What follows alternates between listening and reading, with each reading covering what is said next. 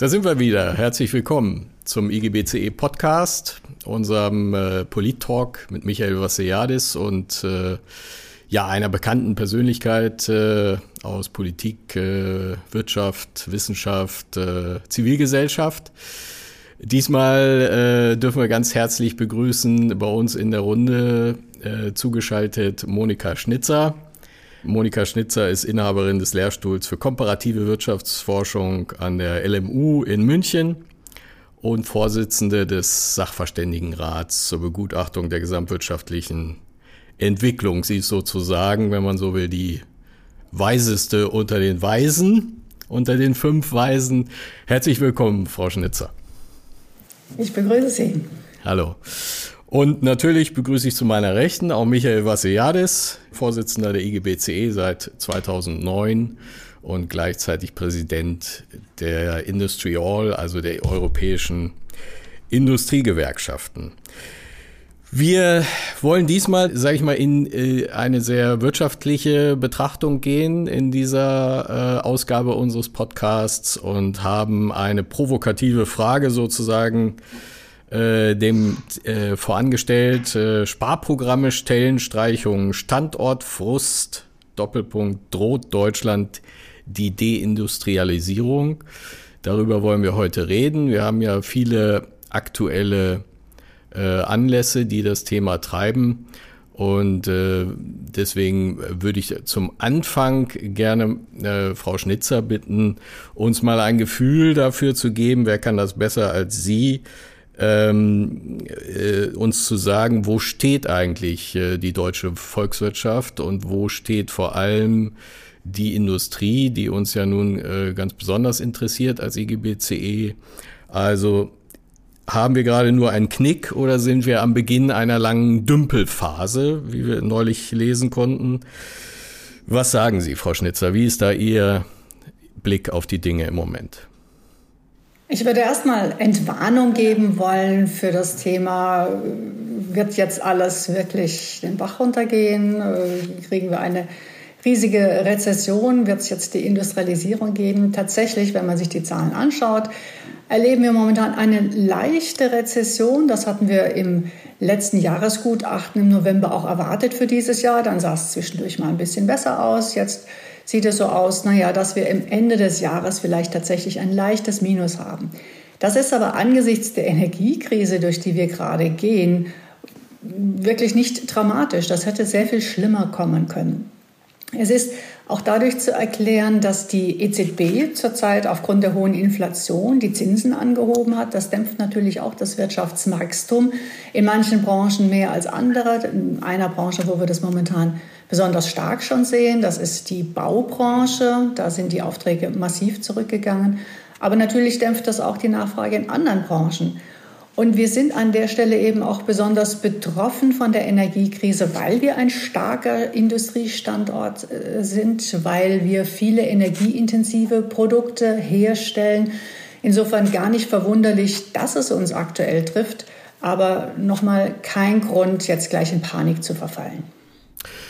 Ähm, das ist sozusagen die Sicht äh, der Wissenschaft auf das Thema. Michael, du hast äh, tiefen Einblick sozusagen auch in die Betriebe, in das, äh, in das Arbeiten vor Ort.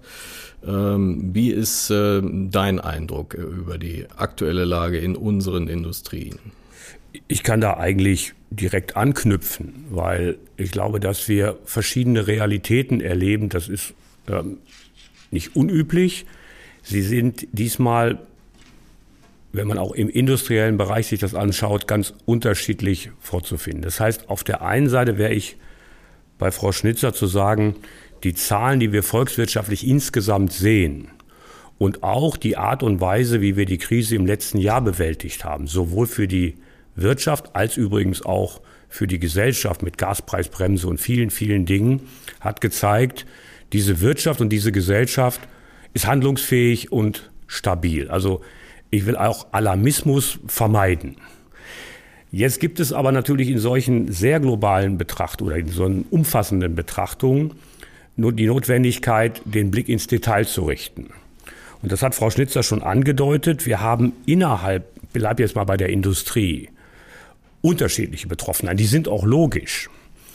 Und diese unterschiedlichen Betroffenheiten haben mehrere Quellen. Das eine ist, das haben wir gerade angesprochen, die Inputseite dieser Industrien, der energieintensiven Industrien hat sich verändert. Das ist bei Gas offensichtlich, das ist bei Strompreisen und so weiter auch vorher schon ein Problem gewesen. Das summiert sich jetzt ein bisschen. Das heißt, diese energieintensiven ersten Fertigungsstufen eines industriellen Netzwerkes, wie ich das nenne, das es in Deutschland noch gibt, anders als in vielen anderen entwickelten westlichen Ländern, das ist dort getroffen. Das Zweite, was ich aber auch beobachten, das war die eine Seite, das gab, gab vor allen Dingen auch im letzten Jahr natürlich viel Befürchtung. Das kommt aber jetzt zusammen mit einer durchaus auch global zu beobachtende Nachfrageseite. Äh, die ist vielleicht konjunkturell, das kann ich nicht beurteilen, das kann Frau Schnitzer sicherlich besser, aber sie ist da. Und diese Sandwich-Situation, sozusagen die Aufträge stocken und die Preise sind sozusagen beim Input sehr, sehr hoch, setzen diese Industrien extrem unter Druck. Und extrem heißt existenziell. Deswegen ist der Begriff der Deindustrialisierung für viele dieser Bereiche durchaus real. Für die gesamte Industrie und Volkswirtschaft, okay, ist es vielleicht ein bisschen reißerisch. Aber ich spreche ja jetzt auch über die Branchen, die vor allen Dingen bei uns sind. Das heißt, außer Pharmaindustrie, die haben dann eher ein Problem mit äh, der Finanzierung des Gesundheitswesens, aber außer Pharmaindustrie haben wir nur energieintensive. Äh, darf das vielleicht nochmal sagen, auch für Frau Schnitzer. Das ist die Chemie, das ist Glas, das ist Keramik, das ist Papier. Äh, und wenn wir über diese Branchen, noch ein paar andere, äh, wenn wir über diese Branchen reden, dann ist das jetzt nicht nur alter Kram, sondern es ist Hochleistungskeramik für Kniegelenke es, oder es ist in der Papierindustrie auch technische Anwendungen und so weiter. Das heißt, diese ersten Stufen dieser Wertschöpfungsketten sind jetzt schon ablesbar sogar im Fachkräftemangel beim Personalabbau angekommen. Das ist ja ein neuer Indikator. Ähm, Wirtschaftsbetroffenheit äh, hat ja in den letzten Monaten noch nicht zu Personalabbau geführt. Das war vorher viel schneller. Das kommt aber jetzt an.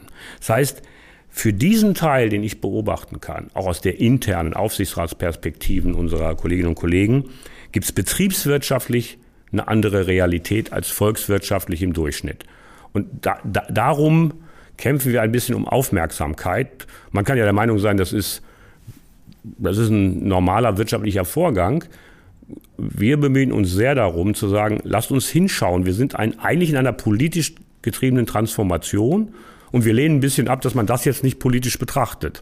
Also das ist eigentlich die, die, die Situation. Wir haben bei uns in den Branchen eine dramatische Situation. Die haben wir nicht überall. Der Maschinenbau hat ganz andere Zahlen und äh, Elektronik und so weiter. Ist auch alles okay, freue ich mich drüber. Heißt aber nicht, dass es bei uns gut ist.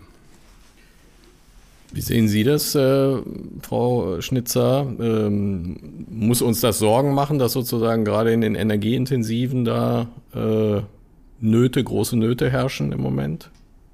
Lassen Sie mich auf die zwei Aspekte eingehen, äh, die Herr Vassiliadis gerade skizziert hat. Die Nachfrageseite aus dem Ausland, ja, da haben wir tatsächlich ein Konjunkturthema, denn normalerweise hat uns die immer wieder gerettet oder zumindest ähm, unsere Wirtschaft beflügelt. Das war immer Nachfrage aus USA, das war ganz stark die Nachfrage aus China. Und gerade aus China erleben wir momentan eine Schwäche der Nachfrage. Das wird sich dort auch wieder ändern, aber das zeigt vielleicht auch, dass es schwierig ist, wenn man zu sehr von einem Land als Nachfrager abhängig ist, drückt aber einfach insgesamt die momentane Schwäche, globale Schwäche auch der Nachfrage aus. Das ist das eine Thema und das ist etwas, was die gesamte Industrie natürlich dann betrifft.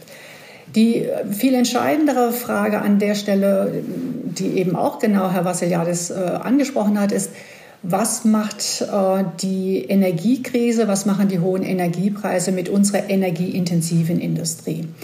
Und da würde ich gerne ein bisschen differenzieren, denn energieintensiv sind ja nicht alle Teile dieser Industrie. Wenn wir jetzt an Chemie denken beispielsweise, dann sind bestimmte Vorprodukte ganz besonders energieintensiv.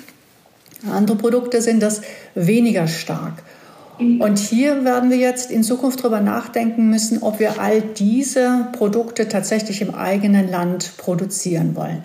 Jetzt will ich mal einen kleinen Schritt zurückgehen. Wir haben ja auch bisher nicht wirklich von extrem niedrigen Energiepreisen profitiert. Selbst vor der Krise war es so, dass äh, das Ausland zum Teil sehr viel günstigere Energiebedingungen hatten. Ein Land wie Norwegen mit sehr viel Wasserkraft steht natürlich besser da. Ein Land wie USA, was äh, massiv in Fracking investiert hat, hat immer niedrigere Energiepreise gehabt. Das hat aber in den letzten Jahren, Jahrzehnten nicht zu Deindustrialisierung in Deutschland geführt. Wir haben also mit diesem Energiepreisunterschied durchaus umgehen können. Der ist jetzt momentan noch mal dramatisch höher wegen der Krise. Der wird wieder etwas zurückgehen, wenn sich alles normalisiert, stabilisiert hat, wenn wir mehr Flüssiggas importieren. Das ist ja alles vorbereitet. Aber wir müssen uns darüber im Klaren sein, das wird nicht so weit zurückgehen, dass wir jetzt dauerhaft äh, da wirklich konkurrenzfähig allein über die Energiepreise sein werden. Das ist aber auch nicht notwendig. Lassen Sie mich das an der Stelle auch betonen. Und lassen Sie mich eine Analogie bringen, wie wir bisher mit hohen Arbeitskosten umgegangen sind. Ein großer Vorteil der Globalisierung, den wir uns zunutze gemacht haben, war, arbeitsintensive Vorprodukte aus Ländern zu importieren, in denen die Löhne deutlich niedriger waren. Und das hat natürlich einen Teil der Produktion in diese Länder verlagert, aber wir haben als Gesamtland und eben insbesondere auch die Industrie profitiert, weil mit diesen günstigen Vorprodukten wir dann insgesamt wettbewerbsfähig waren mit den Endprodukten, die hohe Wertschöpfung hatten, hohe Werte hatten, mit denen wir gutes Geld verdient haben und hier Arbeitsplätze gesichert haben. Für mich sieht die Zukunft so aus, dass wir das für die besonders energieintensiven Vorprodukte auch machen. Denken wir an sowas wie Ammoniak. Wir müssen nicht mehr selbst Ammoniak produzieren, auch wenn wir es erfunden haben in Deutschland. Aber das ist Geschichte. Wir müssen das nicht mehr selbst produzieren. Wir können also zu einem neuen Modell übergehen, wo wir auch diese Produkte in Zukunft aus Ländern importieren, die das sehr viel günstiger produzieren und uns diese günstigen Produkte zu eigen machen und damit wiederum Wertschöpfung, sehr hohe Wertschöpfung in der Weiterverarbeitung, in den veredelten Produkten generieren und damit gutes Geld verdienen. Ist nicht diese, diese Grundstoffindustrie äh, und Produktion äh, wichtig sozusagen für die Resilienz äh, unserer eigenen Volkswirtschaft und für die Wertschöpfungskette innerhalb von Deutschland, äh, die ja wie gesagt immerhin noch ja. komplett vorhanden ist? Das ist eine wirklich wichtige Frage. Das haben wir jetzt in der Pandemie erlebt und dann erst recht jetzt in der Energiekrise. Wie abhängig sind wir von Vorprodukten aus anderen Ländern? Da würde ich jetzt mal die geopolitische Seite nehmen. Wir wollen nicht nur von einem Land abhängig sein. Wir werden gleich später vielleicht auch noch über konkrete Abhängigkeiten von China reden wollen. Ähm, aber wir wollen nicht nur von einem Land abhängig sein. Und wir wollen gerne solche Vorprodukte von Ländern beziehen, von denen wir erwarten, dass sie verlässlich sind. Norwegen wäre ein solches Land, Energie. USA sollte ein solches Land sein. Denken Sie an Spanien, wo sehr viel mehr die Sonne scheint noch als bei uns, wo wir das sehr gut beziehen können. Solche erneuerbaren Energien beispielsweise, die mit Solarstrom erzeugt worden sind. Also an der Stelle, glaube ich, können wir genügend Partner finden, die verlässlich sind und gleichzeitig müssen wir natürlich diversifizieren. Und da, wo wir jetzt was selbst produzieren können und günstig ähm, auch produzieren können vor Ort, wo auch die Transportkosten verbieten, dass man Dinge über weite Strecken transportiert, da werden wir das dann auch selbst machen. Das könnte ich mir in manchen Bereichen auch in der Glasindustrie sehr gut vorstellen. Dann wird das eben zu höheren Preisen führen und dann wird man die aber auch weitergeben können. Das passiert ja momentan auch.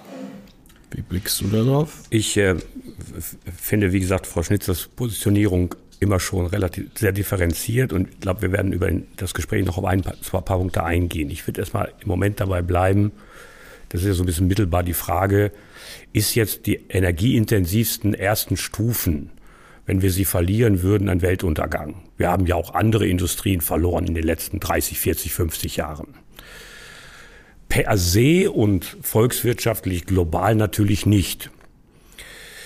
Ich würde deinen zweiten Teil deiner Frage aber nochmal aufgreifen. Das, was in Deutschland geblieben und erfolgreich war und ist, ähm, ist ein, an, an einigen Stellen ein besonderes System, weil es stärker verzahnt ist als in anderen Volkswirtschaften. Also die Branchen, über die wir reden, sind miteinander äh, relativ stark verzahnt. Also die Chemieindustrie und die Autoindustrie, die Chemieindustrie und die Bauindustrie, nicht nur in Deutschland, sondern global. Das ist generell auch so. Aber viele dieser Effizienzen, die ja dazu geführt hat, was Frau Schnitzer gerade ansprach, wir haben eine Phase gehabt, in der wir wegen Löhnen verlagert haben, aber haben im Prinzip dieses System, über das ich spreche, immer effizienter gemacht. Wir waren übrigens daran beteiligt. Das hat mit Kompetenzen zu tun, das hat mit Technologien zu tun. Wir haben also quasi die Standortnachteile, die wir immer schon hatten. Ich bin völlig bei Ihnen. Also die billigsten Energie hatten wir selbst mit russischem Gas nicht. Ähm, und auch vor der Transformation nicht. Also so. Aber das haben wir kompensieren können. Und haben das durch Effizienz kompensiert. Technologische und so weiter.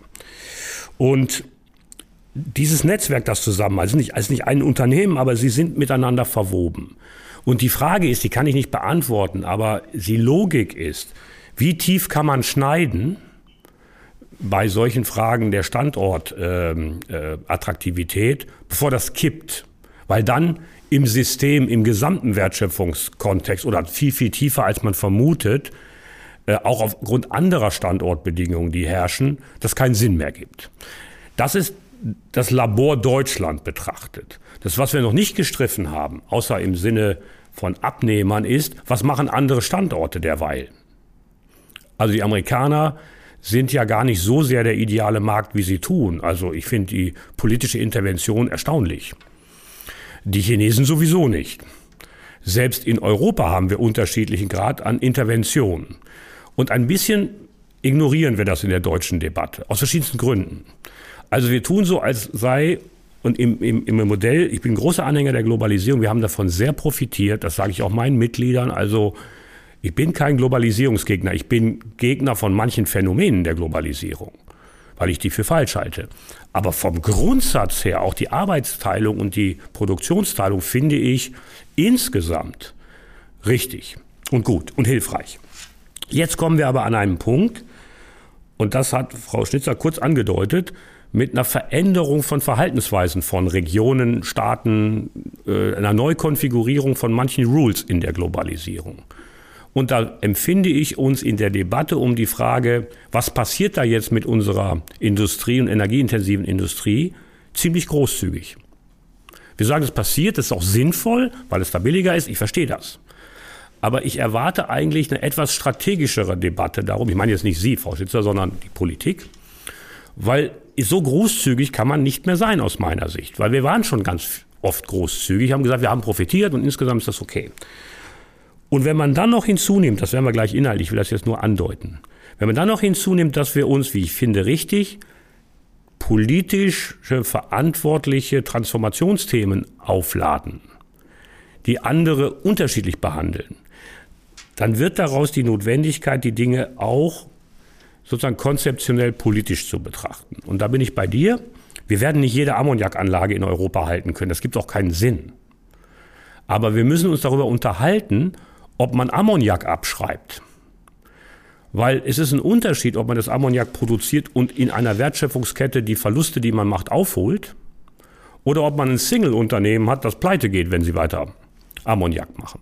Das heißt, wir müssen einfach hinschauen. Und ich war ja in der Gaskommission, Frau Schnitzer, habe Sie da vermisst. Aber viele Ihrer Kolleginnen und Kollegen mutierten zu Ammoniakfachleuten. Das war erstaunlich. Also es wurde sozusagen, weil es so schön gas- und energieintensiv ist, wurde es sozusagen zum Symbol. Und diese Symbolik ist mir ein bisschen zu, zu allgemein. Sondern wir müssen, das ist schwierig, wir müssen die Frage von resilienter Versorgung von äh, der Frage, wollen wir uns abhängig machen, hat Frau Schitzer alles angedeutet, müssen wir politisch stellen. Das kann man nicht nur mit, sagen wir mal, äh, makroökonomischem äh, Management betrachten. Da erwarten wir einfach, dass wir hinschauen, dass wir uns die Frage stellen, ist es sinnvoll, dass wir einen Teil davon jetzt stützen? Ich bin bei vielen sicher, das wird nichts nutzen. Aber die Debatte darum, die erwarte ich. Und sozusagen, das hat keinen Sinn. Nochmal, das hat Frau Schnitzer jetzt nicht gesagt, aber es gibt solche Stimmen. Die sagen, jetzt kommt, jetzt hört mal auf, wir machen jetzt mal was Neues. Ich weiß gar nicht, was das alles genau sein soll. Und wir machen es vor allen Dingen woanders. Das kann ja nicht die Antwort für Deutschland sein. Ähm, kann genau. ich äh, gleich ja. noch mal genau. äh, verschiedene Punkte da jetzt aufgreifen. Also ich denke in der Tat, wir müssen uns die Geopolitik anschauen, wir müssen uns Abhängigkeiten anschauen und das wird auch heißen, dass wir in manchen Bereichen Dinge wieder in Deutschland oder in Europa zumindest machen wollen, die wir zurzeit überhaupt nicht gemacht haben, äh, weil wir Abhängigkeiten verringern wollen. Und da will ich den Punkt kritische Rohstoffe nennen. Kritische Rohstoffe, die wir brauchen für die Halbleiterproduktion, für die Batterieproduktion, überhaupt für die gesamte äh, Energiewende und von der wir, von denen wir äh, in Europa viel zu wenig inzwischen produzieren, weil wir uns ganz darauf verlassen haben, das aus anderen Ländern zu importieren und ganz stark von China und das ist ein geopolitisch nun wirklich sehr unsicherer Kandidat. Davon wollen wir nicht mehr abhängig sein. Das wäre jetzt genau ein Bereich, wo ich sagen würde, hier sollten wir tatsächlich wieder in Europa den Ausbau überlegen, schauen, was wir da noch machen können, wo wir es wieder beleben können oder vielleicht auch ganz neu aufsetzen können. Insofern also manche Sachen wieder sogar zurückholen. Bei dem anderen Thema, weil Sie jetzt Ammoniak speziell wieder angesprochen haben, ja, da wo wir es jetzt konkret direkt vor Ort brauchen, weil es so direkt in die Produktion eingeht und es sich auch rechnet, weil das Produkt am Ende so teuer ist, äh, so teuer verkaufbar ist, dass wir das uns leisten können, alles okay. Wenn Sie sagen, okay, es gibt auch einige Unternehmen, die produzieren halt nur das und die würden pleite gehen, dann muss ich jetzt an der Stelle sagen, so be it. Dann ist es einfach so. Denn das muss man auch sagen, wir brauchen auch Reallokation von Kapital. Dieses Kapital, was da zurzeit verwendet wird, ist woanders möglicherweise, ich würde sagen nicht nur möglicherweise, sondern sogar relativ sicher woanders effizienter verwertbar. Denkt mir an die Fachkräfte. Wir haben ja eine große Diskussion über Fachkräftemangel. Wir müssen in manchen Bereichen, wo die Fachkräfte nicht mehr so effizient eingesetzt werden können, den Abbau von Fachkräften aus diesen Bereichen schaffen und sie überführen in Bereiche, wo sie dringend benötigt werden. Sie waren ja selbst auch beim Mobilitätsgipfel dabei, wo die Batteriehersteller gesagt haben, es fehlt ihnen sehr an diesen Fachkräften. Wir müssen die aus anderen Bereichen rüberholen. Wenn man eines, ähm, das ähm, Beispiel Amerika, wenn man eines an diesem Beispiel sieht, die haben in der Pandemie sehr viel mehr Reallokation geschafft. Das heißt, Menschen sind aus einem Unternehmen gegangen in andere Unternehmen. In Deutschland haben wir das vor allen Dingen in der Gastronomie erlebt. Die Menschen sind aus der Gastronomie abgewandert in andere Bereiche. Aber das Wachstum, was wir momentan in den USA sehen, ist unter Umständen auch zum Teil darauf zurückzuführen, dass man Kapital und Arbeitskräfte neu alloziert hat, mehr in effizientere Bereiche. Und deswegen will ich an der Stelle nur sagen, es ist schade um jedes Unternehmen, was pleite geht, aber das ist der Gang der Dinge. Es müssen auch neue Sachen entstehen. Und wir müssen auch über die nachdenken, die wir aktuell noch nicht sehen, weil sie noch nicht gegründet worden sind oder weil sie noch nicht gewachsen sind. Die brauchen natürlich auch eine Chance. Und da sind Fachkräfte ein ganz wichtiges Thema. Gut, wie gesagt, ich hatte ja schon unterstrichen, dass ich diesen globalen volkswirtschaftlichen Blick auf die Veränderungen dem kann man nicht widersprechen. Natürlich müssen wir neue Bereiche angehen, die brauchen auch Fachkräfte, das ist deren Not. Ich bleibe aber jetzt nochmal bei dem ersten Teil. Da bin ich nicht ganz Ihrer Meinung, äh, dass das eben so ist, dass da Unternehmen äh, sozusagen ohne Debatte, tiefergehende Debatte über die Folgen quasi dann durch den Markt verdrängt werden. Die Logik verstehe ich, die ist ja mein Tagesgeschäft. Ich erlebe das ja sozusagen jeden Tag konkret. Ich komme nochmal zurück zu den Wertschöpfungsketten. In dem, was wir jetzt gerade besprochen haben, gibt es ein Bild, dass eine Infrastruktur existiert, in dem wir Ammoniak, ich bleibe bei dem Beispiel, besonders energieintensiv, weil besonders gasintensiv und besonders äh, stromintensiv, also alles unter jetzigen Bedingungen. Das bleibt es ja global.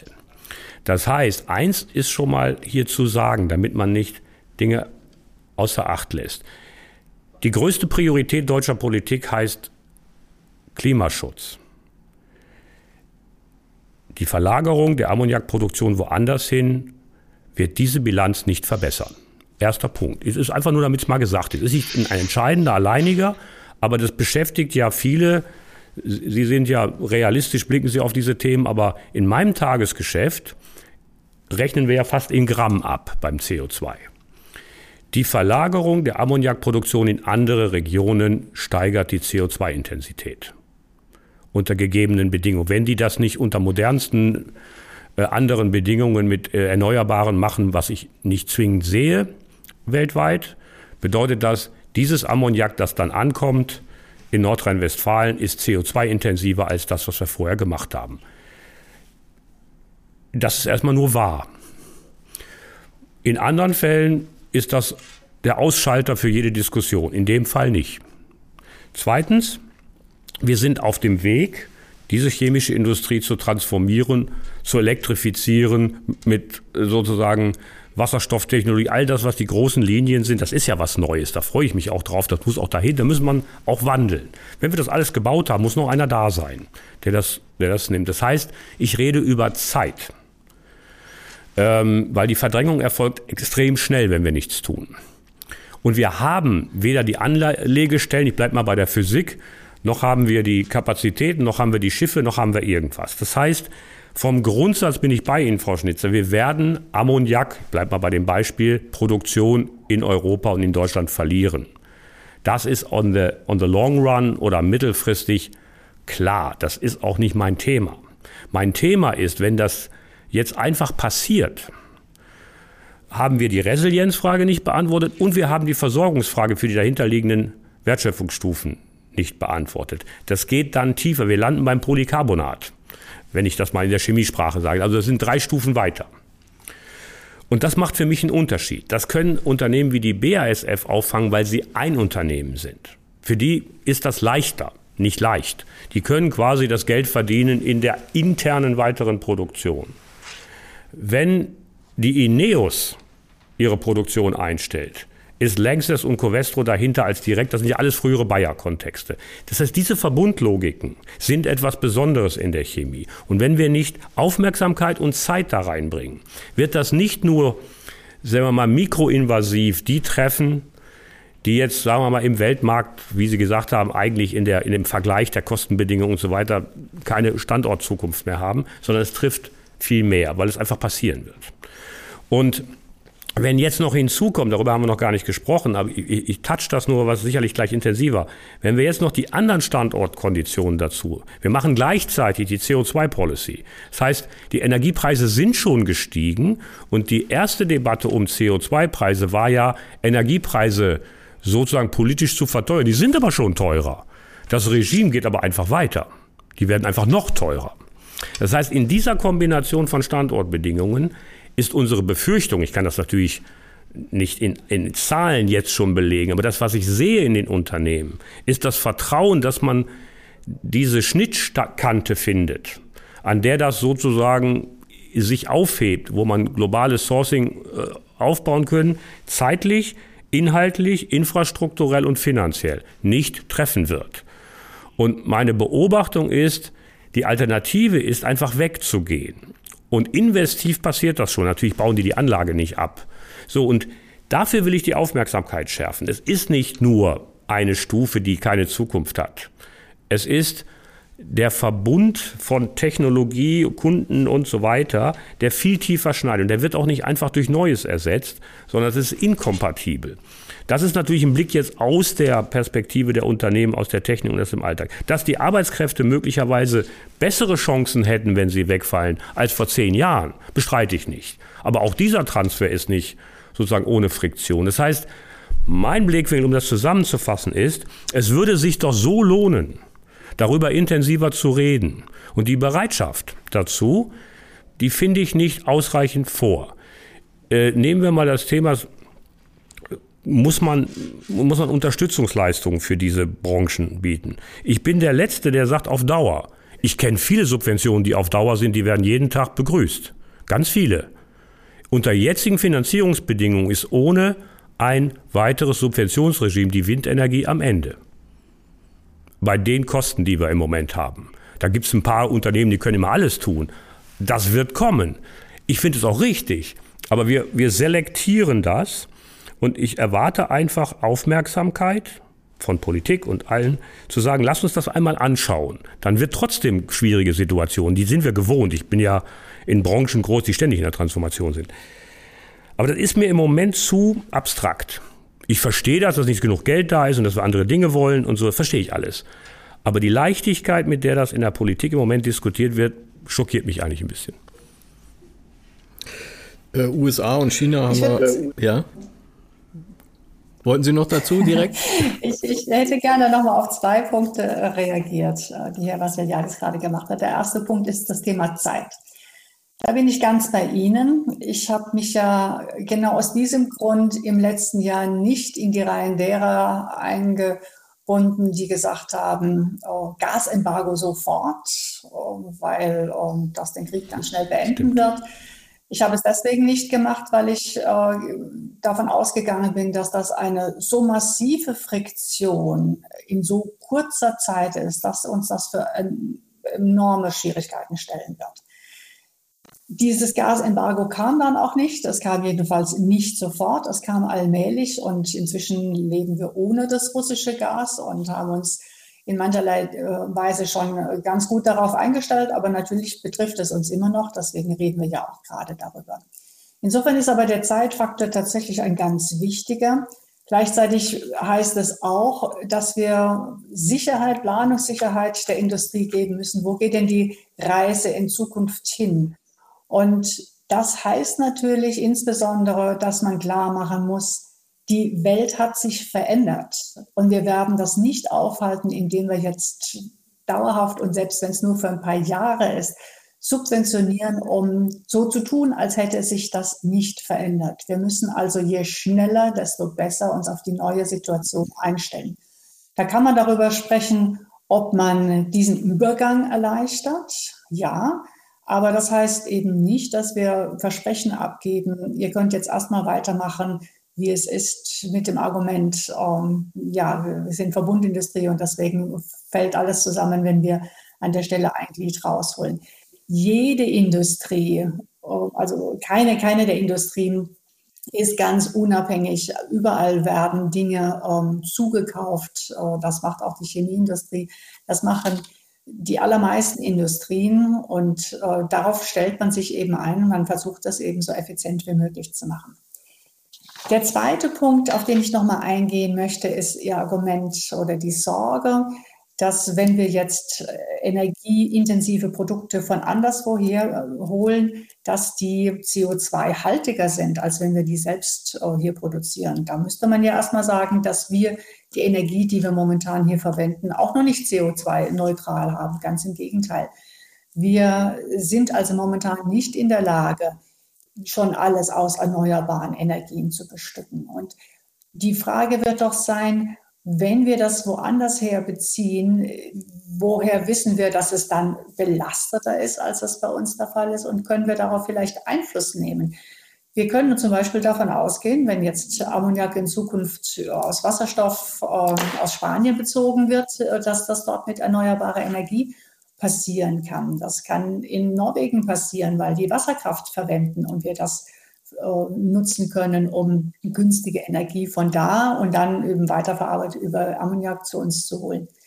Wir können auch darüber nachdenken, und das sind ja Überlegungen, die auch stattfinden, Energiepartnerschaften mit den Erdöl exportierenden Ländern zu, abzuschließen. Von denen holen wir momentan Erdöl, das wollen wir in Zukunft nicht mehr. Wir wollen aber wiederum, wenn wir das Erdöl nicht mehr in gleichen Umfang importieren, nicht, dass sie das an andere verkaufen, um, um ja, auf die Weise überhaupt keinen Effekt zu haben weltweit, was die fossilen Energien angeht.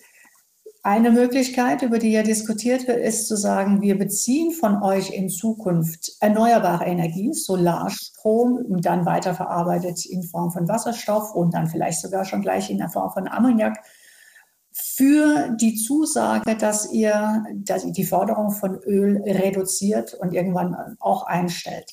Also die Möglichkeit, an der Stelle auch Einfluss zu nehmen, wie diese Vorprodukte in anderen Ländern produziert werden, die gibt es ja und über die kann man reden und diskutieren und verhandeln. Und insofern würde ich äh, tatsächlich widersprechen. Das heißt nicht, wenn wir von woanders her die Vorprodukte beziehen, dass die dann automatisch schmutziger sind. Wir erleben nämlich zurzeit, sie sind auch nicht sauber im Sinne von CO2-neutral, wenn wir sie hier bei uns produzieren.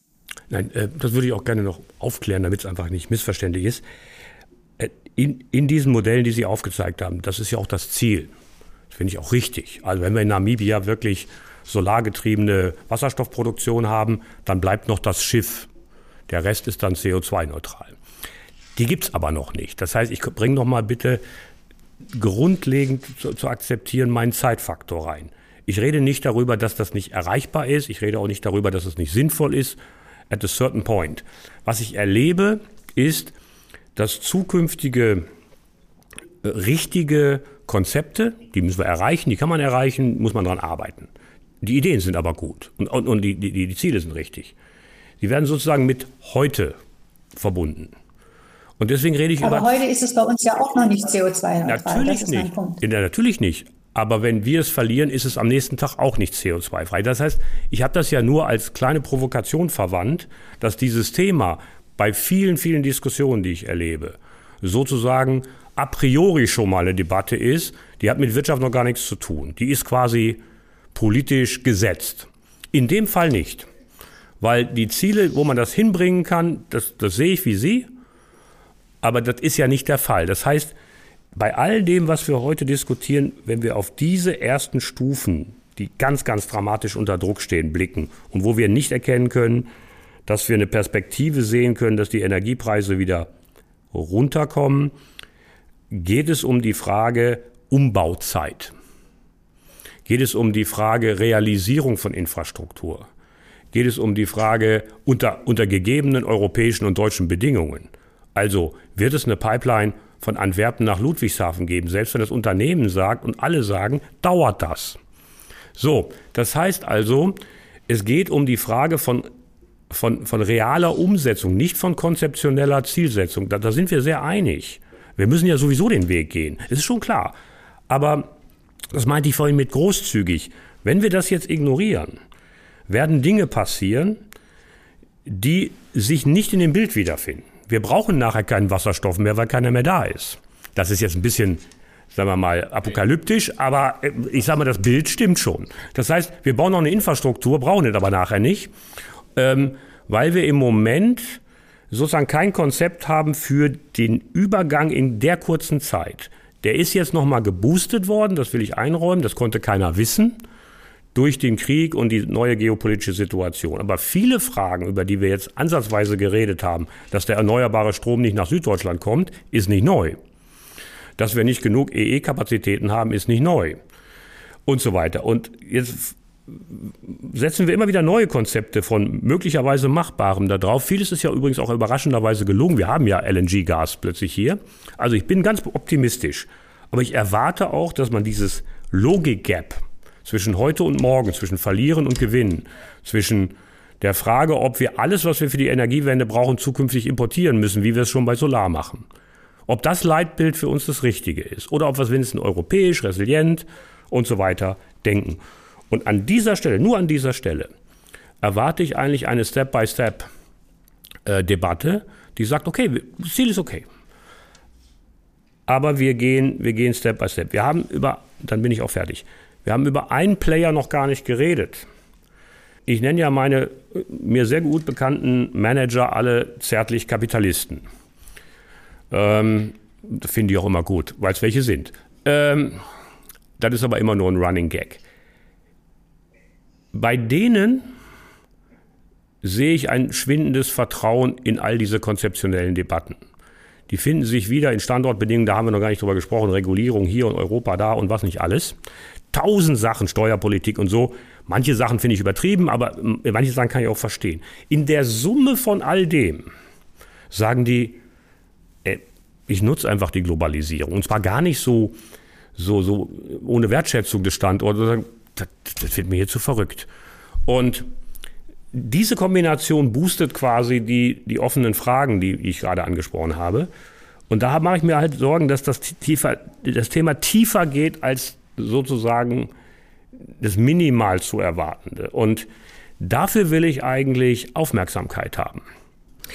Da kommt ja hinzu, dass äh, sozusagen äh, China, aber jetzt ja auch verstärkt die USA mit dem Inflation Reduction Act äh, sehr stark äh, werben um industrielle Ansiedlung. Äh, und äh, insofern wäre das sowieso ein Punkt, den wir noch besprechen müssten droht uns nicht da sozusagen ein zusätzlicher Aderlass, ein zusätzlicher Wettbewerbsnachteil, sozusagen Unternehmen, die über äh, schlechte Standortbedingungen hier äh, reden und auf der anderen Seite aber sozusagen umworben werden, nicht nur mit Milliarden, sondern auch mit äh, ähm, einfachen Ansiedlungen, wo man dann sozusagen einen Windpark vor, vor die Tür gestellt kriegt. Äh, Frau Schnitzer, vielleicht können Sie sagen, wie Sie darauf blicken. Mhm. Das ist in der Tat ähm, eine Diskussion, die wir führen müssen und wo wir uns auch genau anschauen müssen, inwiefern das ähm, zu Abwanderung führen könnte. Wenn ich jetzt mal mit China anfange, dann würde ich denken, einfach ist es da bisher auch nicht gewesen zu investieren. Es gab immer viele Auflagen, die Partnerschaften, die man am Anfang eingehen müsste. Und jetzt gerade äh, interessant war das vor allem immer deswegen, weil man dort Markt dort bedienen wollte. Ähm, nicht, weil man äh, hier die, die Produktion wegnehmen wollte. Es sei denn jetzt bei diesen arbeitsintensiven Produkten, über die ich schon gesprochen habe, von denen wir natürlich dann auch profitiert haben. Wenn ich mir aber jetzt die Geopolitik anschaue, dann ist China eben tatsächlich gerade ein Land, auf das ich jetzt nicht setzen würde, wenn ich mein äh, Kapital einzusetzen hätte. Denn das kann sich wirklich von heute auf morgen sehr schnell ähm, ändern, die Situation da. Und dann sind die Investitionen, die man da getätigt hat, auch wirklich sehr gefährdet. Das kann ein großes Unternehmen dann vielleicht verkraften, dass es diese Investitionen dort abschreibt. Ich hoffe nicht, dass es dann gleich wieder den Steuerzahler belastet, weil das heißt, dass dem Unternehmen geht schlecht, Arbeitskräfte müssen gesichert werden, Arbeitsplätze. Jetzt müssen wir das Unternehmen unterstützen, aber die Sorge habe ich schon, dass genau diese Diskussion dann kommen wird. Insofern ähm, China sehe ich jetzt wirklich nicht als das Land, wohin man seine Produktion verlagern sollte, um all den Problemen zu entgehen, über die wir gerade sprechen. USA ist schon immer ein attraktives Land gewesen, um dort zu investieren, wiederum wegen des Marktes. Wir gehen typischerweise dann in andere Länder, weil man dort den Markt bedient. USA ist ja nun auch nicht gerade ein Niedriglohnland, ganz im Gegenteil. Und wenn wir USA sehen, auch mit, gerade mit Bezug auf, auf Fachkräfte, dann ist es da nicht einfach, die hochqualifizierten Fachkräfte zu finden, die wir eigentlich hier haben, von denen wir natürlich auch zu wenig haben, gerade jetzt mit der demografischen Entwicklung. Aber das ist jedenfalls auch nicht der Punkt, äh, den den USA jetzt attraktiv macht. USA gibt momentan die Subventionen im Rahmen des ähm, in, äh, Inflation Reduction Act, aber Subventionen gibt es in äh, Europa auch, sie sind nur anders strukturiert. Insofern ist auch das nicht der allergrößte Grund, um jetzt ähm, Produktion wirklich zu verlagern. Trotzdem, und da gebe ich jetzt Herrn Vassiliadis wirklich recht, müssen wir über die Standortbedingungen reden. Und da gibt es einiges zu verbessern. Wir haben eine gute Fachkräftebasis, aber wir müssen dafür sorgen, dass die erhalten bleibt. Und da braucht das einerseits Fortbildung, Weiterbildung, Umschulung von all den Menschen, die in ihrem Betrieb vielleicht nicht mehr in der Produktion gebraucht werden, wo sie gerade momentan eingesetzt sind, sodass die in andere Bereiche wechseln können und da wieder hochproduktiv sind. Wir müssen es erleichtern, dass Unternehmen, dass, dass das Fachkräfte zwischen Unternehmen auch wechseln in neue Bereiche, wo sie gebraucht werden. Wir müssen für unsere Bildung sorgen. Es kann nicht sein, dass ein Viertel der Viertklässler nicht lesen äh, kann. Das sind unsere zukünftigen Fachkräfte. Da müssen wir sehr viel besser werden. Wir brauchen auch Zuwanderung von Fachkräften, um dafür zu sorgen, dass wir den attraktiven Standort für Unternehmen so erhalten, wie wir ihn in dem Punkt bisher hatten. Sonst äh, gelingt es uns natürlich nicht, äh, den, den Unternehmen attraktive Standortbedingungen zu liefern. Wir brauchen, und das ist mir jetzt ein ganz besonders wichtiges Anliegen, wir brauchen eine effizientere staatliche Verwaltung auf kommunaler, auf Landesebene. Das ist ja klassischerweise das, wo es für die Unternehmen relevant ist.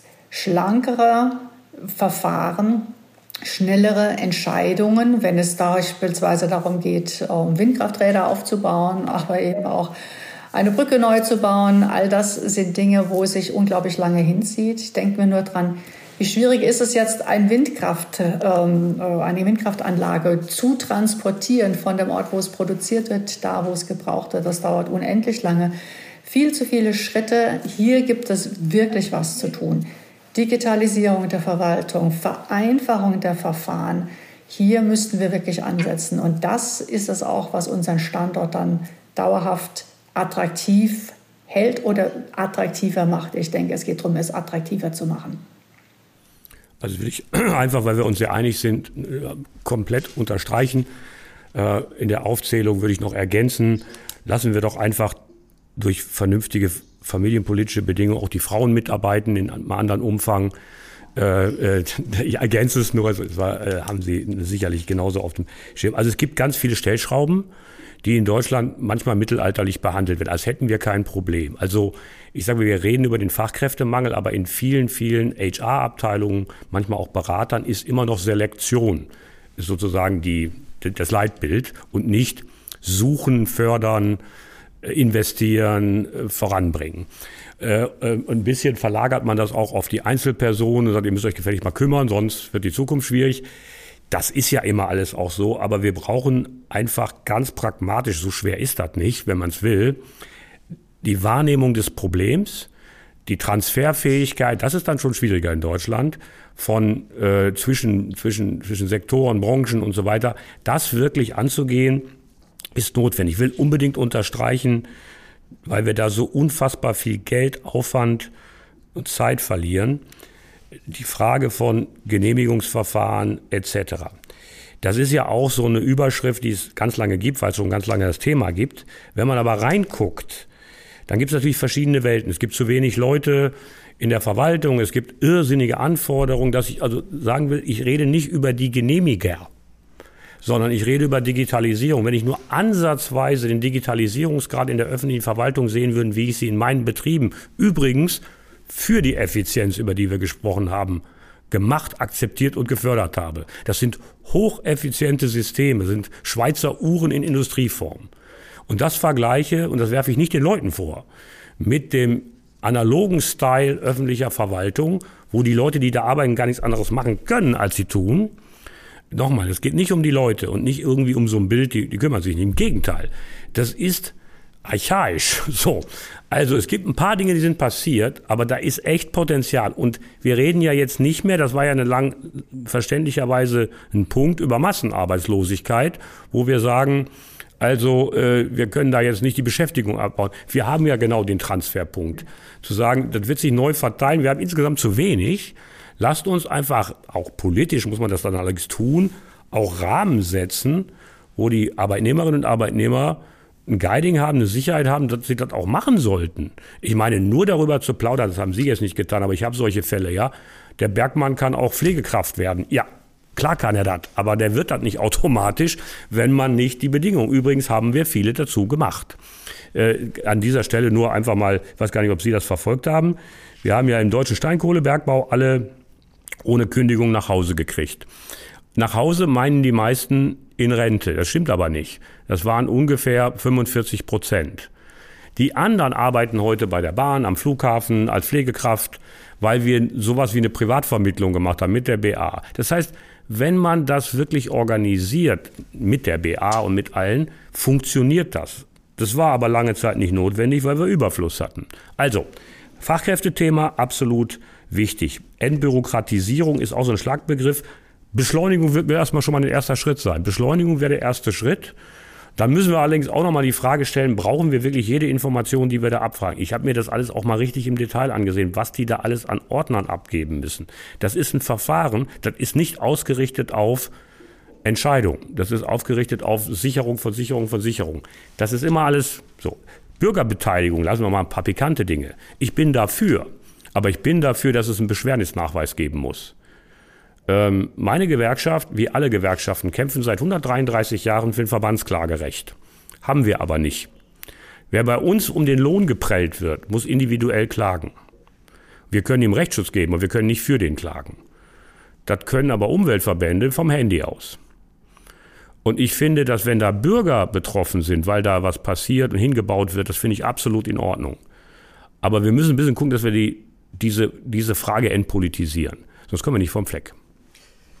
Äh, jetzt haben wir viel über Rahmenbedingungen gesprochen. Äh, mich würde noch mal ein bisschen der Blick in die, in die Betriebe interessieren, äh, die sozusagen die Transformation oft schon drinstecken, sie konzeptionieren, manche früher, manche später. Es ist ja sozusagen am Ende auch eine betriebswirtschaftliche Aufgabe.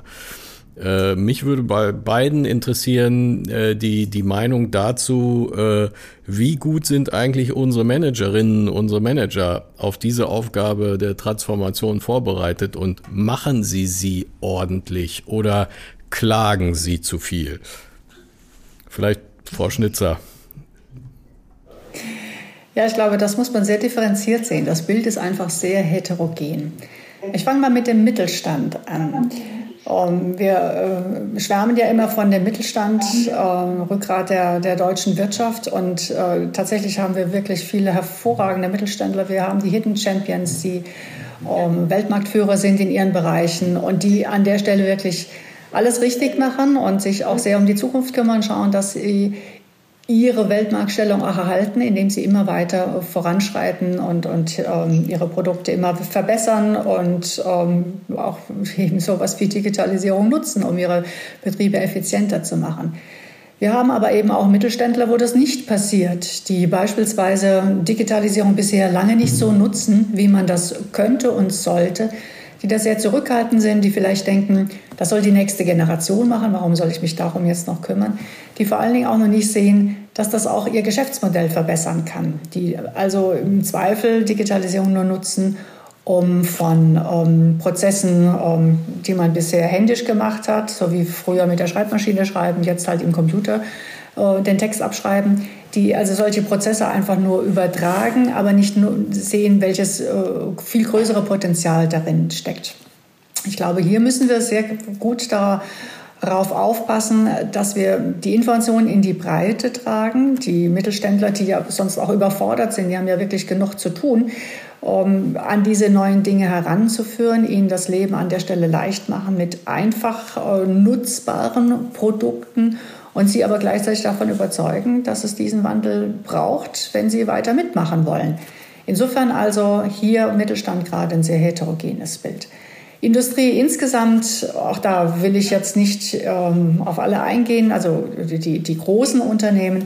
Hier fällt mir nur auf, und das sind jetzt nicht die Branchen, ähm, mit denen sich äh, Herr Vassiliadis beschäftigt, aber dass äh, an der Stelle man sich oft zurückgelehnt hat und gesagt hat, oh, wir sind so gut in unserem Bereich, uns kann schon nichts passieren. Jetzt sind Sie mich, das ist nur ein Bereich, mit dem ich jetzt intensiver beschäftige, die Automobilbranche nennen, wo man zwei Dinge wirklich, ich sage das so krass, verschlafen hat. Das ist einmal die Elektromobilität wo man dachte, das zieht sich ja noch eine Weile hin. Ja, klar, Transformation irgendwann schon, aber äh, das äh, man hat auch noch ein bisschen Zeit. Jetzt nutzen wir erstmal unser Geschäftsmodell, was sehr gut funktioniert. Man hat nicht gesehen, dass dann ein Newcomer wie Tesla kommt und dann am Anfang auch erstmal nur gefrotzelt, ja, da funktionieren die Türen nicht so gut, die schließen nicht, Spaltmaße, ne, alles nicht so toll verarbeitet.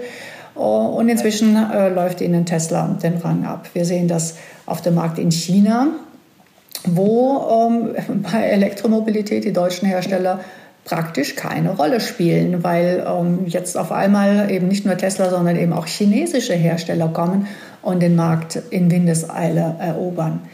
Das zweite Thema an der Stelle ist die Softwareentwicklung. Auch das ist völlig unterschätzt worden, dass das in Zukunft die Wertschöpfung des Autos ausmachen wird. Und wieder am Beispiel dem chinesischen Markt kann man sehen, dass man deswegen auch nicht punktet. Die Spracherkennung, die chinesische Spracherkennung funktioniert in den deutschen Autos einfach nicht.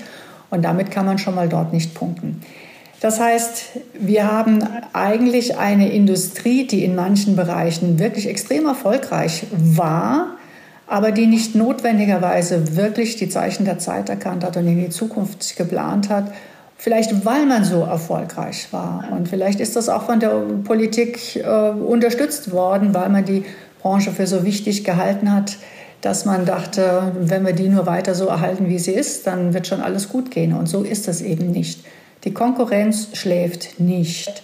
Also wenn wir nicht uns auf die neuen Dinge einlassen, auf die neuen Geschäftsmodelle, auf die neuen Technologien, dann werden wir als Land zurückfallen. Und das heißt aber auch, das muss im Management ankommen. Das ähm, ist in vielen Unternehmen der Fall, aber nicht in allen. Ich würde das gerne aufgreifen, nicht wiederholen. Ähm, ich glaube, dass das, was wir im ersten Teil des Podcasts schon besprochen haben, die schwierigen Standortbedingungen, manche politischen Entwicklungen von Teilen des Managements lange, lange Zeit argwöhnisch betrachtet worden ist. Dafür gab es Gründe, aber das hat dazu geführt, dass wir gesagt haben, dem Weg trauen wir nicht. Also kommt die Energiewende, ist jetzt ein paar Jahre her, aber man hat gesagt, wir lassen uns mal, wir schauen uns das mal an. Warum? Also nicht offiziell. Und natürlich haben die auch alle was gemacht. Das sind immer äh, sozusagen äh, breitere Phänomene. Das Zweite, das haben wir aber auch schon besprochen, ist, sie hatten Alternativen. Das heißt, im direkten Vergleich AB, deutsche, europäische Standortentwicklung versus China über lange Zeit, waren eigentlich alle KPIs, alle äh, Eckwerte, sagen, gut, dann gehen wir halt dahin. Das ändert sich gerade wieder weiter, also bin ich bei Ihnen. Äh, ich sage mal, das, was sich geopolitisch neu aufstellt, führt in großen Teilen des Managements aus meiner Sicht zur Ratlosigkeit, weil man macht einfach weiter weil der Markt wächst immer noch. Also die Grundlogik für Investitionsentscheidungen, was sind da für Standortbedingungen, was sind da für Marktbedingungen, die gelten noch. Und die Geopolitik ist so ein, das ist kein KPI. Das ist sozusagen Politik, liest man in der Zeitung, ist, will ich nicht übertreiben. Und noch hat das nicht diesen, diesen, diesen Move, vor allen Dingen, wenn es ganz große sind, die einfach genug Ressourcen haben. Die Amerikaner, die haben wir gerade auch schon qualifiziert, das ist ja sowas wie Heimatland. Da ist ja vieles für Wirtschaft gut, nicht alles. Wenn die dann so ein IRR machen und dann übrigens den IRR kombinieren mit einem kompletten Package, die kriegen ja sogar Green Cards und können die Fachkräfte gleich mitbringen, wenn sie wollen. Das heißt, das Komplett-Package, dann zieht das auch. Und das alles führt dazu, dass sie sich nicht zwingend, ich sage nicht, dass das alle tun, aber dass sie sich nicht zwingend mit der Problemlösung hier befassen müssen. Weil hier haben sie ihre Assets, die laufen und wenn da einigermaßen Geld bei rauskommt, dann ist das ist noch nicht Cash-Cowing, aber es ist jedenfalls auch nicht super innovativ. Dann gibt's andere Branchen, jetzt sagen wir mal die energieintensiven, ganz kleine Sekunde beiseite, wie meine Pharmas, Forschende. Die sind eigentlich über den BioNTech-Effekt und die haben auch wirklich Forschungspipeline. Die verheddern sich gerade in, in, in den Erlebnissen mit europäischer Gesundheitspolitik, weil das einfach ein Geldthema ist. Das ist ja auch logisch. Aber es gibt bei allen möglichen Branchen gibt es irgendwelche Dinge, die hier komplizierter sind als woanders. Ich bin der Letzte, der jede Klagelied von denen unter, unterstützt. Tue ich wirklich nicht. Aber in der Summe sind einfach andere Standorte nicht nachhaltiger und nicht langfristiger, aber kurzfristig attraktiver. Und ich sag mal, dass das auch ein kurzfristiges Geschäft sein kann im Management, das ist ja nicht wirklich neu. Und deshalb challenge ich oder fordere ich auch meine äh, Unternehmensleitung, da wo wir in den Aufsichtsräten sagen, Leute, Europa für äh, Europa, europäische Produktion für Europa, Resilienz, die großen Fragen der Klimapolitik weltweit mit allen Verzögerungen, die andere haben mögen, Geopolitik. Wir brauchen jetzt eine Generation von Managern, die diese neuen um und Fachkräftemangel, die diese neue Umstände denkt das verändert ganz, ganz vieles. Verändert übrigens auch in der Gewerkschaft den Blick auf Lohnpolitik. Wir kommen aus zwei Jahrzehnten Beschäftigungssicherung wo wir Standortbedingungen quasi so organisiert haben, übrigens viel flexibler als immer behauptet wurde, wo wir gesagt haben, ey, wir müssen aufpassen, dass wir die Arbeitsplätze nicht verlieren und versus äh, Verteilung. Die Verteilungsfrage ist aufgerufen, ob wir das wollen oder nicht. Das ist genauso eine veränderte Geschichte, weil wir so nicht hinkommen. Also ich habe große Klagelieder zu Recht über Produzenten von energieintensiven Produkten, ich will das jetzt nicht zu spezifisch machen, irgendwo an der Tangente, Bayerischer Wald, wo keiner mehr hin will, um Schicht zu arbeiten. Natürlich nicht. Wenn Sie sowieso Schichtarbeit als nicht attraktiv sehen, dann müssen Sie nochmal den Bayerischen Wald attraktiv. Können Sie Radfahrer sind, mögen Sie das vielleicht so sehen. Wenn Sie da auch keine Wohnung finden, dann gehen Sie da nicht hin. Also werden wir über Konzepte nachdenken müssen, wo wir einfach komplexer agieren, als wird schon irgendwie passieren. Und die Manager sind noch nicht alle da. Die sind noch, beschäftigen sich da global mit irgendwelchen Standortsachen, das ist ja auch alles logisch. Und sagen, wenn sie nicht wollen, dann sollen sie es eben lassen. Es gibt andere. Mittelständler sind gebundener. Die haben andere Probleme. Aber wir, wir müssen einen Rahmen finden. Wir müssen nicht Hardcore-Industriepolitik bis in jedes Detail. Das ist gar nicht mein Ziel. Wir brauchen einen Rahmen, zu diskutieren, was wir wollen. Ob das dann passiert, ist immer eine andere Frage. Und das ist mir bei der Infrastruktur, bei den Zukunftsthemen, bei der Innovation, auch bei den Fragen der Standortkosten und Bedingungen im Moment zu wenig. Zum Abschluss würde ich beide nochmal bitten um so einen kleinen Blick äh, äh, in die Glaskugel. Ähm, wir haben jetzt viel gesprochen über Standortbedingungen, über Industrie, über Transformation, über Wettbewerbsfähigkeit, über Energiekosten etc. Ähm, und äh, wir kennen ja sozusagen auch äh, das Ziel 2030 äh, will Deutschland 80 Prozent der Energie aus Erneuerbaren haben will dann hoffentlich auch die Energiepreise gedrückt haben über diesen Effekt. Äh, deswegen würde ich das hier gerne mal als äh, Zieldatum nehmen. 2030, wie stark wird unsere Industrie 2030 sein und welche Rolle spielt sie noch für die Prosperität des Landes insgesamt? Vielleicht Frau Schnitzer zuerst, wenn es geht. Ja, 2030 wird die Industrie immer noch eine ganz wichtige Rolle spielen. Wie wichtig, das liegt eben auch an der Industrie selbst, an der Transformationsfähigkeit der Industrie. Denn was in der Industrie dann am Ende für die Wertschöpfung verantwortlich sein wird, äh, das wird eben nicht einfach nur Produktion, Material zusammenschrauben, zusammenlöten sein, sondern das wird auch ganz stark bestimmt sein durch das, was man beispielsweise an Software in diese äh, Produkte reinsteckt, wie man produziert, wie effizient die Produktionsanlagen sind. Industrie 4.0, setzt man das jetzt wirklich um? Das alles wird eine Rolle spielen. Das wird eine etwas veränderte Struktur der Industrie sein und das ist auch gut so. Wandel ist gut an der Stelle. Wir werden eine weitere Entwicklung natürlich auch der Dienstleistungsbranche sehen. Und das ist natürlich etwas, was wir nicht aus dem Blick äh, verlieren dürfen, dass in anderen Teilen der Welt der Bereich noch viel stärker ausgebaut ist, eine viel stärkere Rolle spielt. Und das wird auch bei uns automatisch der Fall sein. Wir müssen dafür sorgen, dass auch in dem Bereich äh, wir hohe Wertschöpfung erzielen und damit gutes Geld verdienen. Und insofern alles, was mit künstlicher Intelligenz ähm, beispielsweise zu tun hat, ist etwas, was für die Industrie wichtig sein wird, aber für die Wirtschaft insgesamt. Und da dürfen wir den Anschluss nicht verlieren, beziehungsweise eigentlich sollten wir Vorreiter sein. Das ist das, ähm, was ich erwarten würde, dass wir uns an der Stelle besser aufstellen. Dann mache ich mir um den Standort keine Sorgen. Michael? Ich werde jetzt was dazu sagen, da will ich Frau Schnitzer dann nochmal das Wort anbieten, damit das jetzt nicht wie so ein überraschender Abschluss ist, weil wir haben das im, im Gespräch irgendwie noch nicht konkret angesprochen. Ich glaube, dass übrigens wie bei all den Themen, die du angesprochen hast, wo sind wir 2030, das sehr davon abkommt, nicht was die Glaskugel sagt, sondern was wir tun. Und wir heißt die Unternehmen, das sehe ich genauso wie Frau Schnitzer, aber auch die Politik und die Rahmensätze, die sich natürlich über die letzten Jahrzehnte, das hat auch Gründe, Transformation, ökologische Modernisierung, zu einem Player in der Frage der wirtschaftlichen Rahmenbedingungen viel, viel stärker gemacht hat als vielleicht davor.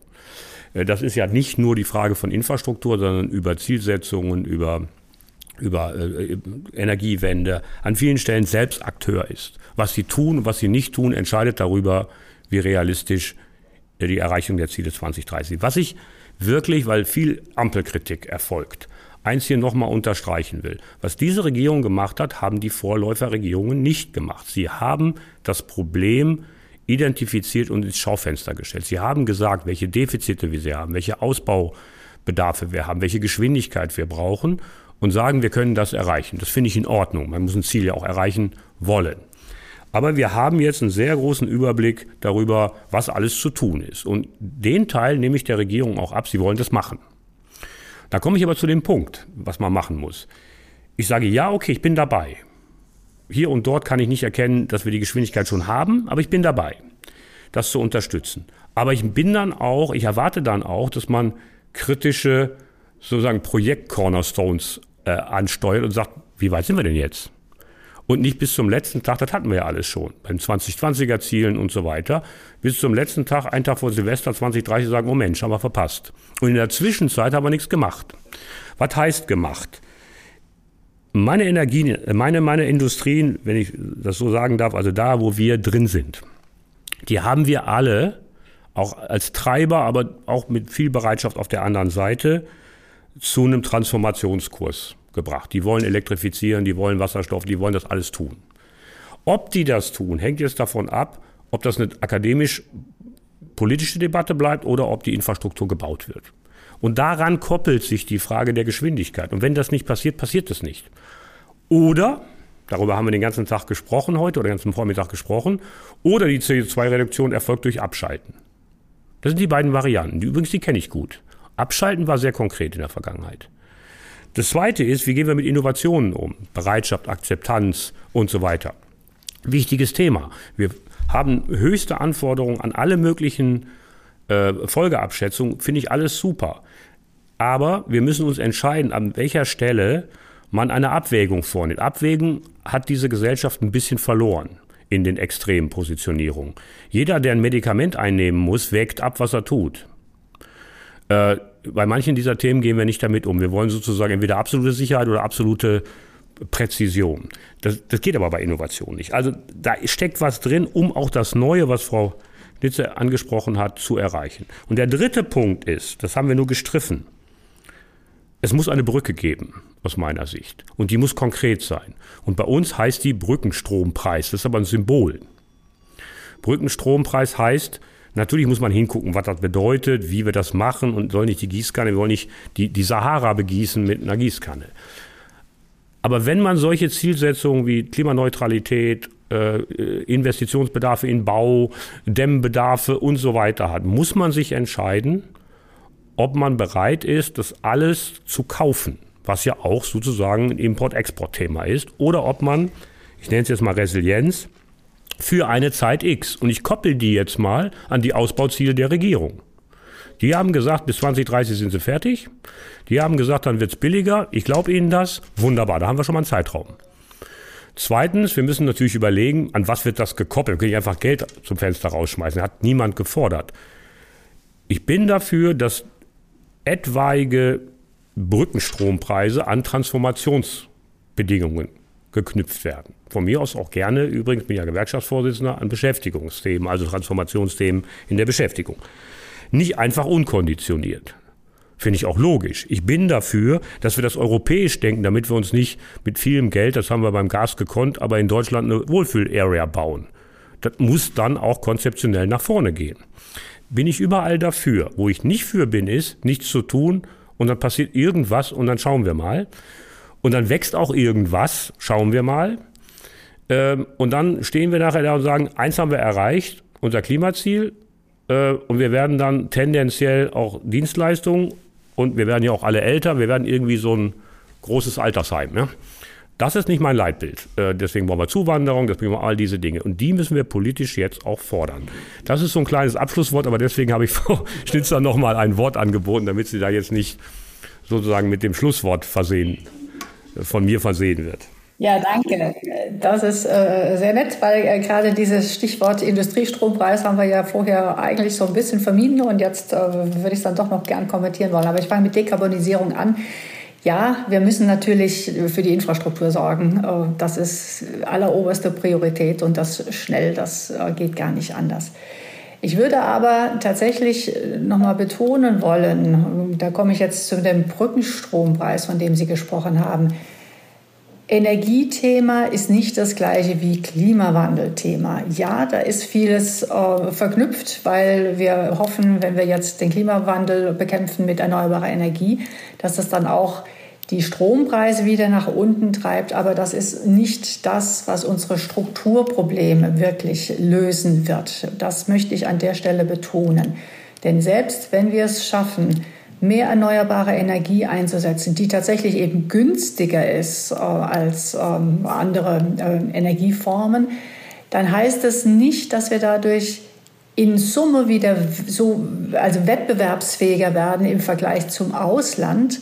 Denn die werden ja auch erneuerbare Energie einsetzen und die werden es günstiger produzieren können. Ich habe immer wieder Norwegen und Spanien als Beispiele gebracht.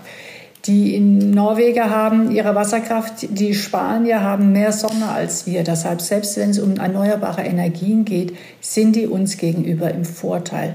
Insofern möchte ich betonen, dieser strukturelle Aspekt, dass wir schlechtere Konditionen haben bei energieintensiven Produkten, das wird sich nicht reduzieren, wenn wir dann bei der erneuerbaren Energien bei einem größeren Ausbau sind. Insofern glaube ich nicht an diese Brücke, weil ich nicht sehe, dass wir uns dauerhaft wirklich verbessern können im Vergleich zu den anderen Ländern, was die Wettbewerbsfähigkeit angeht. Und wenn wir jetzt sagen, jetzt äh, unterstützen wir Teile der Industrie mit einem solchen Brückenstrompreis, muss man sich ja immer fragen, wer zahlt das? Das sind dann die, die weniger energieintensiv sind, die wir hier eigentlich als Zukunftsmodell sehen. Es ist nicht klar, dass wir die so belasten können. Das ist, wie gesagt, die Industrie, das sind die, das sind die Verbraucher, wenn wir sie über die Steuern belasten. Es ist die nächste Generation, wenn wir sagen, wir machen alles auf Pump. Das alles ist ähm, hinderlich, wenn wir die, den Strukturwandel befördern wollen, den wir eigentlich brauchen, nämlich hin zu weniger energieintensiven Branchen. Und dann jetzt noch mal zum Schluss der Punkt Innovation. Ich bin ganz bei Ihnen. Wir dürfen an der Stelle nicht zu vorsichtig sein. Wir haben zu viele Regeln, die Innovation verhindern, die Anwendung von wirklich neuen Verfahren auch verhindern. Da äh, müssen wir tatsächlich einen, einen ähm, starken Fokus drauf setzen. Aber wir müssen insgesamt, und das verbinde ich jetzt wieder mit dem Thema Brückenstrompreis, uns auf Wandel einlassen. Die Diskussion, so wie sie in den letzten Wochen geführt wurde, hieß, war, war immer stark unter dem Aspekt, wir wollen die Industrie erhalten. Und das klingt immer danach so, wie sie ist. Und das kann nicht die Zukunft sein. Wir müssen auf Innovation, auf neue Produkte, auf wertschöpfungsreiche Produkte setzen. Und das heißt, wir müssen Wandel zulassen und nicht nur ertragen, sondern wir müssen ihn aktiv äh, anstreben. Denn das heißt, äh, dass wir wirklich ähm, in Zukunft wettbewerbsfähig sind und dass es uns allen besser geht. Ich nehme jetzt trotzdem das letzte Wort.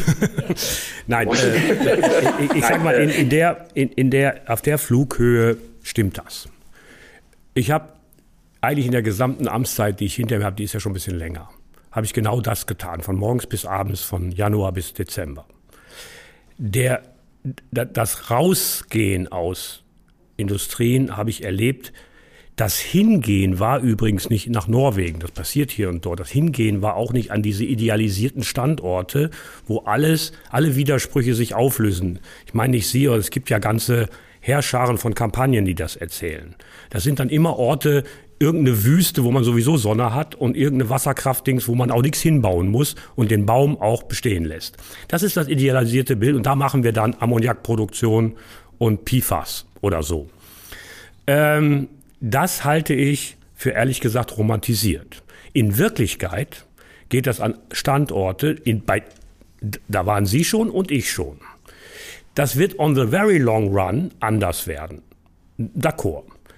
Jetzt heißt das erstmal, ja, wir werden einen Teil davon verlieren. Sie haben ja gerade eine besondere Ehrlichkeit an, für die ich Sie schätze, nochmal in diese Debatte gebracht. Die darf ich nochmal unterstreichen. Sie sagen, die Erneuerbaren werden gar nicht billiger. Jedenfalls nicht so billig, dass sie ein Standortvorteil werden. Das ist neu. Die Legende erzählt was anderes. Und wenn das so ist, was durchaus, nochmal, wenn die das alle jetzt machen, die Amerikaner, die kombinieren ja ihre erneuerbaren Energie mit Atomkraft und mit Fracking, und die Chinesen, die es übrigens nicht so leicht haben, die machen ganz viel Erneuerbare und ganz viel Kohle. Die machen alles ganz viel und so weiter. Dann rede ich nochmal über den Zeitfaktor. Wir haben uns sehr engmaschige Zeitlinien und mein Leitbild ist nicht, dass wir das alles erreichen und alles verlieren, sondern das behalten können, dass man unter neuen geopolitischen, unter neuen politischen, unter Resilienzgesichtspunkten und so weiter in sich, ohne den Markt zu sehr zu, zu, zu konditionieren, äh, sozusagen in Europa in die Zukunft führt. Äh, weil eine völlige Abhängigkeit von allem möglichen, es ist Norwegen natürlich ein gutes Beispiel, die sind ja nun super friendly, aber es gibt ja auch ein paar andere, mit denen wir uns einlassen müssen. Auch bei der Batteriechemie. Und diese Frage, wenn wir schon politisieren, dann auch umfassend politisieren. Von der sozialen Seite bis zur ökologischen, von der wirtschaftlichen bis zu äh, klimapolitischen. Und an der Stelle gibt es einen Unterschied zwischen uns, dass ich sage, wir müssen von dem Leitbild der Mittelfrist und Langfristigkeit zu dem Weg kommen. Und das ist, glaube ich, etwas, was man zusammenbringen kann. Deswegen nenne ich es ja auch Brückenstrompreis und nicht Industriestrompreis. Und über diese Brücke werden wir uns in Deutschland wahrscheinlich noch ein bisschen streiten müssen. Aber ist ja dann auch was zu tun, freue ich mich drauf. Genau, das war hier auch. Darf ich noch eine Sache, nur damit es, äh, ja. darf ich noch einen Eindruck nur damit das nicht äh, jetzt äh, dann falsch rüberkommt. Ich will bei den erneuerbaren Energien einfach nochmal sagen, die werden natürlich den Preis nach unten treiben, aber nicht ja, ja, im Vergleich zu anderen, zu anderen. Ländern. Ne? Also nur damit klar ist, weil in allen Ländern werden wir diese genau. günstigeren ähm, erneuerbaren Energien haben. Das wird uns keinen Vorteil gegenüber den anderen ja. Ländern verschaffen. Naja, genau, habe ich verstanden. Also das ganz klar zu machen. Das, ja, genau. das habe ich verstanden. Und ansonsten, ja, glaube ich, äh, werden wir einfach noch weiter darüber diskutieren müssen, wie genau. wir diese, diese Brücke ähm, schlagen und, und äh, über diese äh, schwierige Phase äh, hinwegkommen. Äh, aber für mich ist ganz wichtig, das Langfristziel vor Augen zu haben und nicht sich ähm, zurückzulehnen und sagen, wird, wird schon alles so bleiben, wie es ist. Das wird es eben nicht.